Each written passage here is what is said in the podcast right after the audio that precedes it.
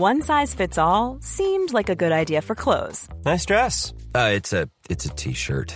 Until you tried it on. Same goes for your healthcare.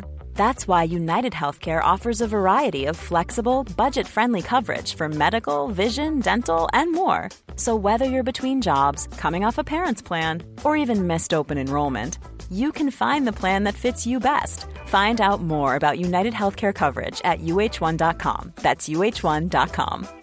A lot can happen in the next three years. Like a chatbot may be your new best friend. But what won't change? Needing health insurance. United Healthcare Tri Term Medical Plans are available for these changing times.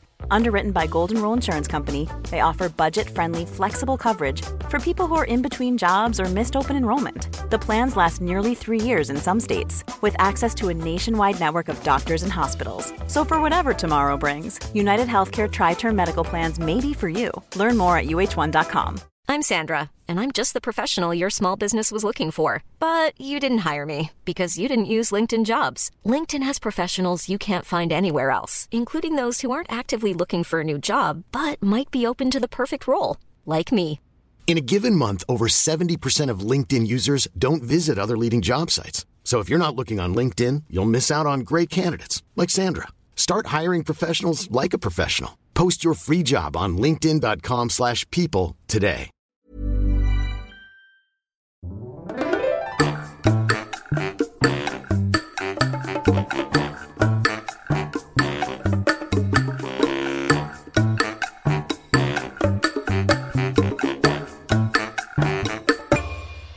Hola, ¿qué tal? Esto es How to Spanish Podcast. Yo soy David. Y yo soy Ana. En este episodio vamos a contarte de palabras intraducibles, tanto palabras de español que son muy difíciles de traducir a otros idiomas y palabras de otros idiomas para las que español no tiene una palabra tampoco. This podcast is made possible thanks to our Patreon family. Some of the benefits include a PDF with grammar bits and vocabulary, as well as full videos and a transcript. If you want to join our Patreon family, just go to patreon.com slash howtospanishpodcast. Este es un shoutout para Phil, Reca, Jeff, Martin. Robert, muchas gracias. Qué interesante episodio vamos a tener hoy. Este tipo de cosas son muy interesantes de cada uno de los idiomas, ¿no? Porque en ellos podemos ver mucho de la cultura, de lo que hay detrás del idioma y de esas pequeñas cosas que lo hacen muy particular y único. Aunque hay idiomas en todos los países y hay muchos idiomas a veces dentro de los países, cada uno tiene una forma de expresar ciertas cosas. Y muchas cosas en general puedes expresarlas en otro idioma, ¿no? De eso se trata un poco aprender otro idioma, poder decir lo que tú quieres decir a personas de otro lado del mundo en su propio idioma. Pero ¿qué pasa cuando no tienes las palabras exactas para decirlo en tu idioma? ¿Ese concepto no existe en tu mente? Hmm. Yo creo que sí existe, pero a lo mejor no está tan a la mano para ti porque no tienes una palabra para nombrarlo y tendrías que usar muchas palabras para explicarlo. Exactamente, esta es una de las cosas que vamos a ver hoy. Hay cosas que para nosotros, en español, son una sola palabra y que en otros idiomas simplemente o no existe el concepto o tienes que ocupar muchas palabras y que en mi opinión personal eso lo vuelve un poco menos impactante. Tener una sola palabra que describe un momento específico, un sentimiento específico o una acción hace muy poderoso a un idioma. Pero también esto es algo fascinante porque incluso cuando, por ejemplo, en inglés hay palabras que en español no tenemos como un solo concepto, nosotros, por ejemplo, usamos la palabra en inglés y ya, y tiene impacto, ¿no? Porque es... y tiene impacto.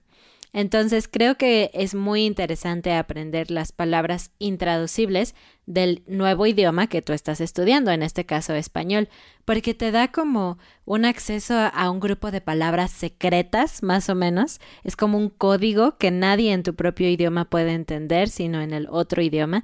Y no sé, creo que le da más como profundidad a tu forma de expresarte, a tus pensamientos. Y de hecho es genial cuando puedes hablar con una persona que habla ese otro idioma que tú aprendiste, ya sea un nativo o en nuestro caso, por ejemplo, alguien que también estudió el idioma que estudiamos y que lo puede entender. Y decirle esas palabras y la otra persona las entiende perfectamente y es mágico porque con una sola palabra expresas muchísimo. Díganos ustedes en los comentarios o escríbanos un correo o en las redes sociales qué palabra o frase de español piensan que para ustedes es única, es algo que no pueden expresar en su propio idioma y que les ha impactado en la manera que aprenden el español y que ven la vida. Pero bueno, después de este preámbulo de por qué nos interesa tanto hablar sobre esto, vamos a empezar con las palabras. Una de las palabras en español que no tienen traducción a otros idiomas, o por lo menos al inglés, es la palabra sobremesa. Es una palabra compuesta de sobre y mesa, pero es una sola palabra, sobremesa. Usamos esta palabra para describir el momento en el que un grupo de amigos o familia terminó de comer pero permanece en la mesa durante un tiempo más para seguir hablando, conversando, pasando tiempo juntos y no se levantan o no se van. Ese periodo de tiempo en donde la gente ya no está comiendo y podría estar en otro lugar o levantarse de la mesa, pero decide quedarse allí para hablar más, se llama sobremesa. Y usamos mucho este término porque es parte de nuestra cultura, lo hemos hablado en otros episodios. Nos gusta, como mexicanos, y creo que en general en Latinoamérica, pasar mucho tiempo en la sobremesa. Es decir, después de que comemos, no nos movemos, nos quedamos en ese mismo lugar, en ese asiento que tomaste en la mesa, para platicar, tomar café, puedes quedarte horas, lo hemos dicho, inclusive puedes quedarte hasta la siguiente comida, que podría ser la cena, y por qué no, un snack en medio, y a veces se quitan los platos, y los manteles y jugamos un juego de mesa. Todo eso es parte de la sobremesa. Incluso es parte de los buenos modales de un mexicano. No sé si a ti te pasaba, pero es común que cuando eres niño terminas de comer muy rápido y quieres irte para seguir jugando o lo que sea que estés haciendo. Pero nuestros padres nos decían, eh, no, tienes que quedarte a hacer sobremesa. Quédate sentado un ratito más y habla con los demás y después puedes irte. Sí, si no, puede ser considerado un poco grosero, que ya no quieres estar ahí. Una palabra más que creemos que es poco traducible es la palabra estrenar. Estrenar en el contexto de ponerte algo nuevo, o comprar o usar algo nuevo. Por ejemplo, puedes decir, hoy estrené esta playera. Pero también puedes decir, oh, hoy voy a estrenar mi auto, hoy me lo entregan de la agencia. Es esa sensación de que algo nuevo es importante para ti, sobre todo cuando es algo puede ser grande, ¿no? O algo que querías mucho. Y tal vez en el idioma inglés, por ejemplo, solo podrías decir que es la primera vez que usas algo. No hay una palabra específica para decir estrenar. Y no es por nada, pero a todos nos encanta estrenar. De hecho, cuando hay alguna festividad como Navidad o un cumpleaños o algo así, y ves que llega alguien de tu familia como muy bien vestido, muchas veces le dices, ah, estrenando. Y él te dice, sí, porque es muy común usar ropa nueva eh, para estas situaciones especiales. De hecho, hay una frase que involucra una marca que también es muy famosa, que es ¿estás estrenando o es Bel Rosita? Rosita. Y no suena con nada de sentido, pero la palabra o las palabras Bel Rosita es una marca de un suavizante de telas muy muy popular en México. Y la idea de este suavizante de telas es que deja tan suave tu, tu ropa y con un buen aroma que parece que es nueva. Entonces, esto se hizo muy famoso por ahí de los 80s, 90s y forma parte de la cultura mexicana ahora. Entonces, como dijo Ana, es muy común que preguntes, ah, ¿estás estrenando tu suéter o es Bel Rosita? La siguiente es una palabra muy útil para hablar sobre el tiempo. Seguramente conoces las palabras básicas como hoy, ayer o mañana, pero cuando queremos hablar del día antes de ayer, En lugar de decir todas esas palabras que yo acabo de decir, podemos simplemente decir antier o anteayer. Y algo muy interesante es que aparte de este concepto de un día antes, tenemos también el concepto de dos días antes, entonces puedes decir ante antier. Vamos a otra palabra. Esta palabra me encanta, aunque específicamente no es una característica mía, pero me gusta cómo suena. La palabra es friolento. Friolento es una persona que en su generalidad es muy sensible al frío. Entonces, hay personas que tienen mucho calor todo el tiempo, como yo. Pero hay personas, ah, como mi mamá, por ejemplo, que cuando baja un poquito la temperatura, ella dice, uh, hace mucho frío. Ella es friolenta. No significa que realmente el ambiente sea muy frío, pero tu percepción es que hace frío. Y es una manera muy interesante de decirlo, que creo que en otros idiomas no se tiene. Simplemente puedes decir algo o hay algún concepto como persona que es sensible al frío. Y cuando vas a quedarte a casa de alguien de tu familia o amigos incluso, en la noche probablemente te pregunten, ¿eres friolento? Y esa pregunta, la razón es que si tú dices que sí eres friolento, ellos van a darte más cobijas o mantas para dormir, porque de hecho es difícil saber exactamente cuántas cobijas o mantas una persona prefiere en su cama para dormir cómodo, sin calor y sin frío, entonces es común preguntar eso. La siguiente palabra es un verbo, está profundamente ligada a nuestra cultura. Es una palabra que si no fuera por años y años de historia y de cultura no existiría. Es la palabra tutear. Ustedes saben que en español usamos tú y usted. Usted es para hablar de una manera más formal a alguien a quien respetas, alguien que es tu autoridad o mucho mayor que tú. Y la palabra tú la usamos para amigos, personas de tu misma edad, personas en un encuentro casual que no necesitas demostrar demasiado respeto o algo así. Es todo un tema. Pero el punto es que a veces nosotros no estamos muy seguros de si debemos hablarle a alguien usando la conjugación tú o la conjugación usted. Y ese momento, esa sensación es muy incómoda cuando dices, oh, no sé si debo usar tú o usted o algo así. Por ejemplo, en nuestra iglesia hay un grupo de puras mujeres que nos reunimos cada semana. La mayoría de las mujeres que están allí son más grandes que yo, incluso tienen hijos y cosas por el estilo, pero en cierta forma somos iguales porque todas somos esposas. Entonces yo nunca estoy muy segura si debo usar si debo usar tú o usted. Y allí es donde yo podría usar este verbo tutear. Cuando quiero preguntarle a alguien a quien yo le hablo de forma formal, como usted, si puedo dejar de hacer eso y puedo hablar con la palabra tú, entonces yo le digo, ¿puedo tutearte? Y eso quiere decir, podemos dejar la formalidad un poco a un lado y hablar como amigos. Y si esa persona me dice sí, entonces yo puedo decirle tú en lugar de usted.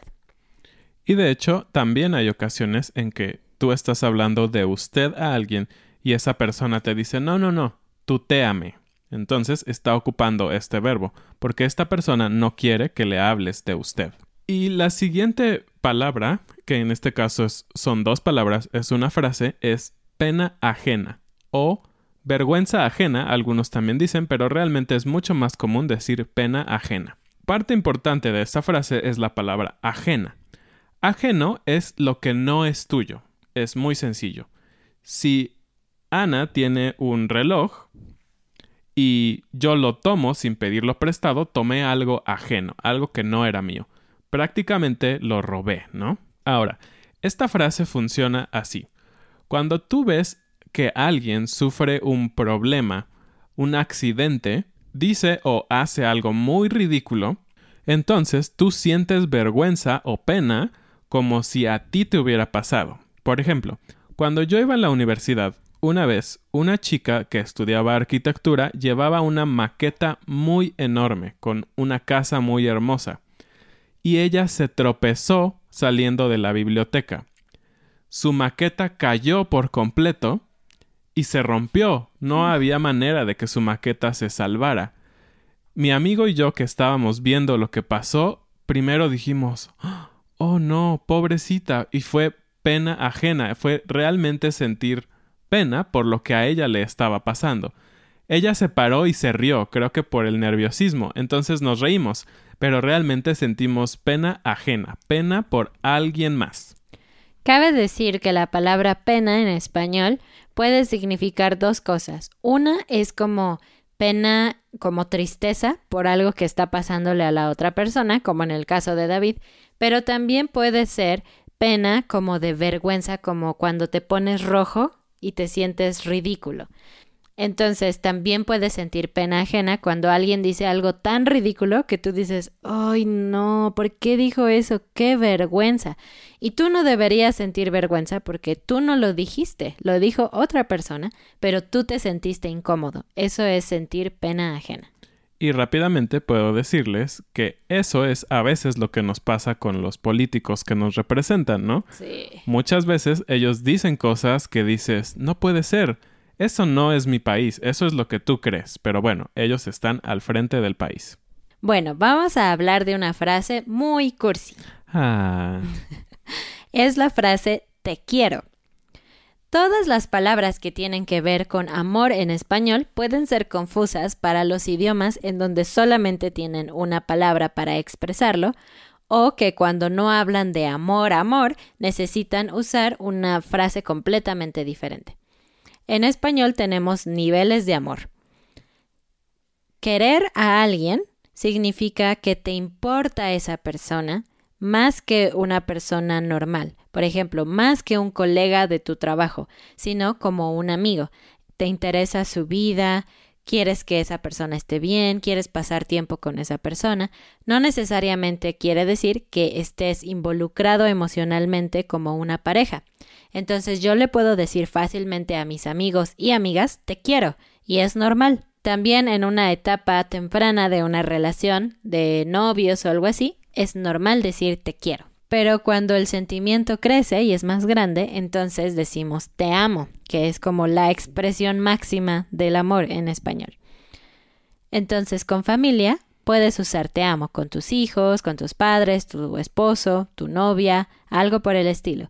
Pero con el resto de las personas puedes usar te quiero. Así que si una persona latina te dice te quiero, no te asustes, no te está diciendo que te ama, no es lo mismo. Y creo que esta es una de las grandes ventajas del español. Sobre todo como hombres, a veces nos cuesta trabajo expresar nuestros sentimientos, ¿no? Y tener dos frases, dos niveles en los que puedes medir ah, tus emociones o tus sensaciones hacia otras personas lo hacen un poquito más fácil. Así que pueden usar ustedes te quiero y te amo dependiendo de las personas. La siguiente palabra es muy graciosa. Es chiflón. Y para empezar es una palabra rara, pero viene del verbo chiflar, que chiflar es lo mismo que silbar, que es eso. Y esa acción que nosotros hacemos para silbar o chiflar es expulsar aire de nuestra boca para que haga ese sonido. Pues bueno, la idea de chiflón es que un viento frío pasa por tu casa o por donde te encuentres. Entonces el chiflón es una cosa que puede provocar una enfermedad, de acuerdo a la tradición antigua de nuestras abuelas. Entonces, es muy común escuchar en México que tu abuela, tu madre, te diga ponte un suéter porque este chiflón te va a dar un resfriado. Es una palabra muy única porque nos referimos a todo ese conjunto. Es aire, es frío y está pasando por donde tú estás. Creo que es difícil expresarlo en otro idioma. Vamos con la última palabra de español. Tenemos una lista más larga de otras palabras que podemos usar en la parte 2 de este episodio si les interesa. Entonces, eh, después continuaremos con palabras de otro idioma. Pero la última palabra en español es empalagarse. Y empalagarse es un verbo reflexivo que significa cuando tú comes muchas cosas dulces, o no necesariamente muchas, sino una cosa que es tan dulce para ti que al final dices, oh, ya no puedo seguir comiendo esto, eh, es demasiado dulce. Ese momento es cuando tú estás empalagado, cuando te empalagaste.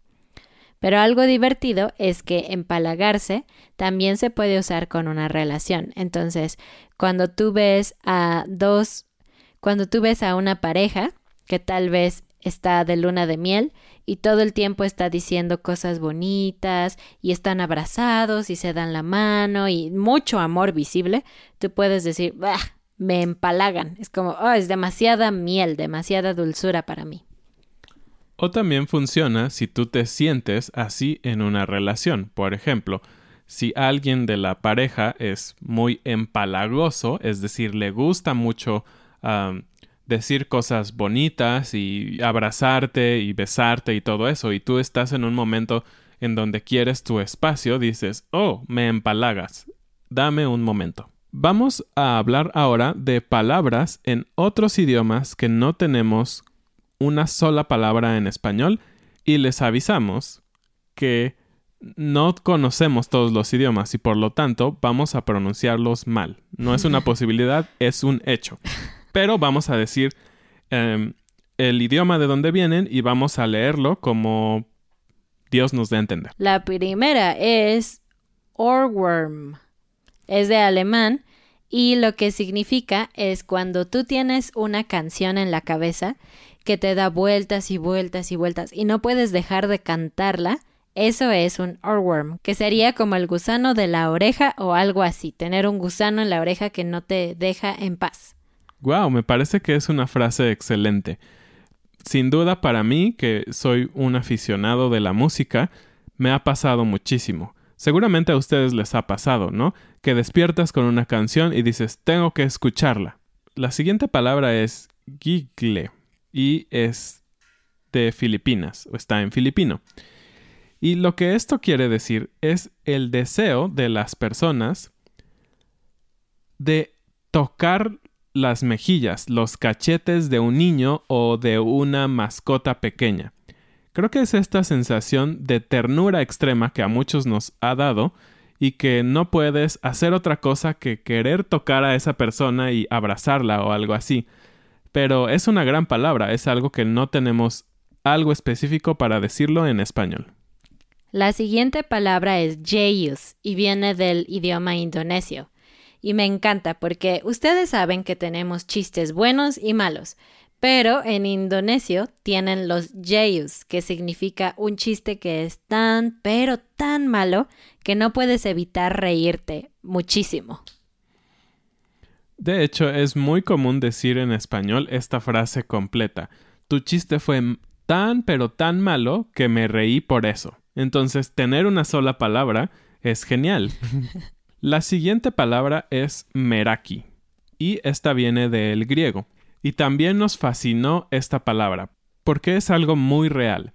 Meraki es cuando alguien cocina algo para ti que pone ese extra, más allá de los ingredientes, que pueden ser muy específicos en una receta, a todos nos ha pasado que dices, mmm, está rico, pero no sé, le falta algo y tú seguiste la receta tal cual te la dio tu madre, tu tía o tu abuela.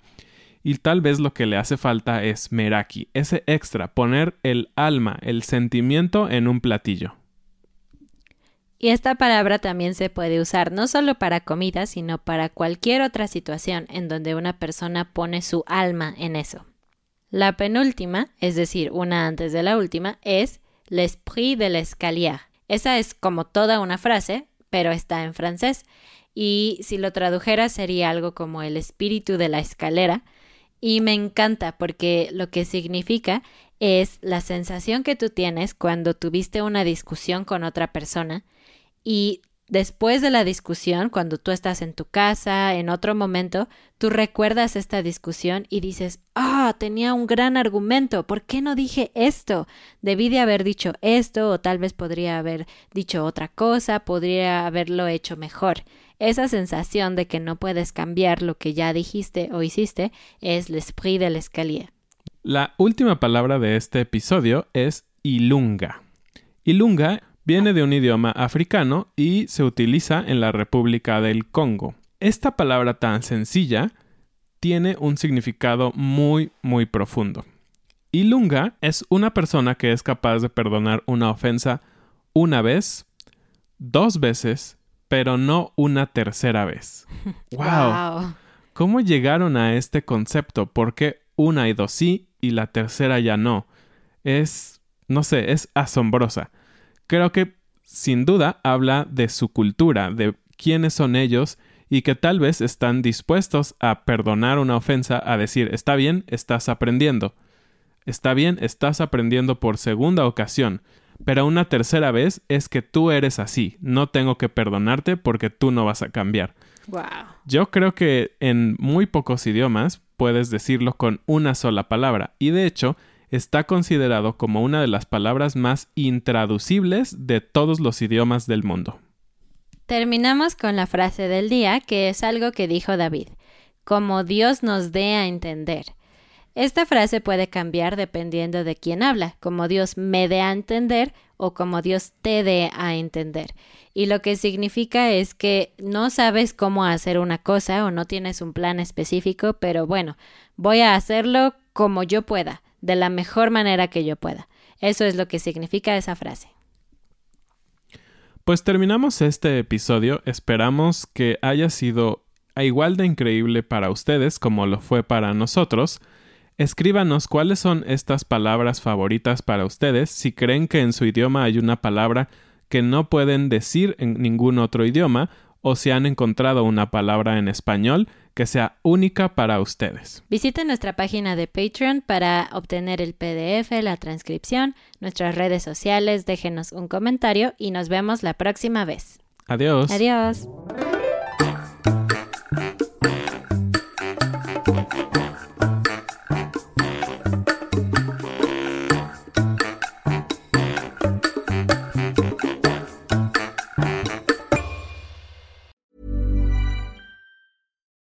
Deserves the best, and there's no better place to shop for Mother's Day than Whole Foods Market. They're your destination for unbeatable savings, from premium gifts to show-stopping flowers and irresistible desserts. Start by saving 33% with Prime on all body care and candles. Then get a 15-stem bunch of tulips for just $9.99 each with Prime. Round out Mom's menu with festive rosé, irresistible berry chantilly cake, and more special treats. Come celebrate Mother's Day at Whole Foods Market.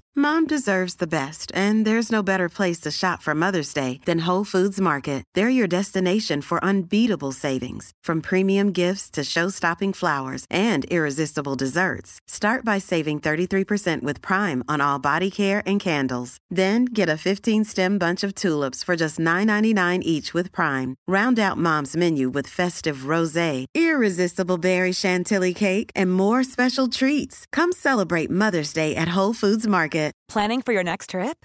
Elevate your travel style with Quince. Quince has all the jet setting essentials you'll want for your next getaway, like European linen, premium luggage options, buttery soft Italian leather bags, and so much more. And is all priced at 50 to 80% less than similar brands. Plus, Quince only works with factories that use safe and ethical manufacturing practices. Pack your bags with high-quality essentials you'll be wearing for vacations to come with Quince. Go to quince.com slash pack for free shipping and 365-day returns.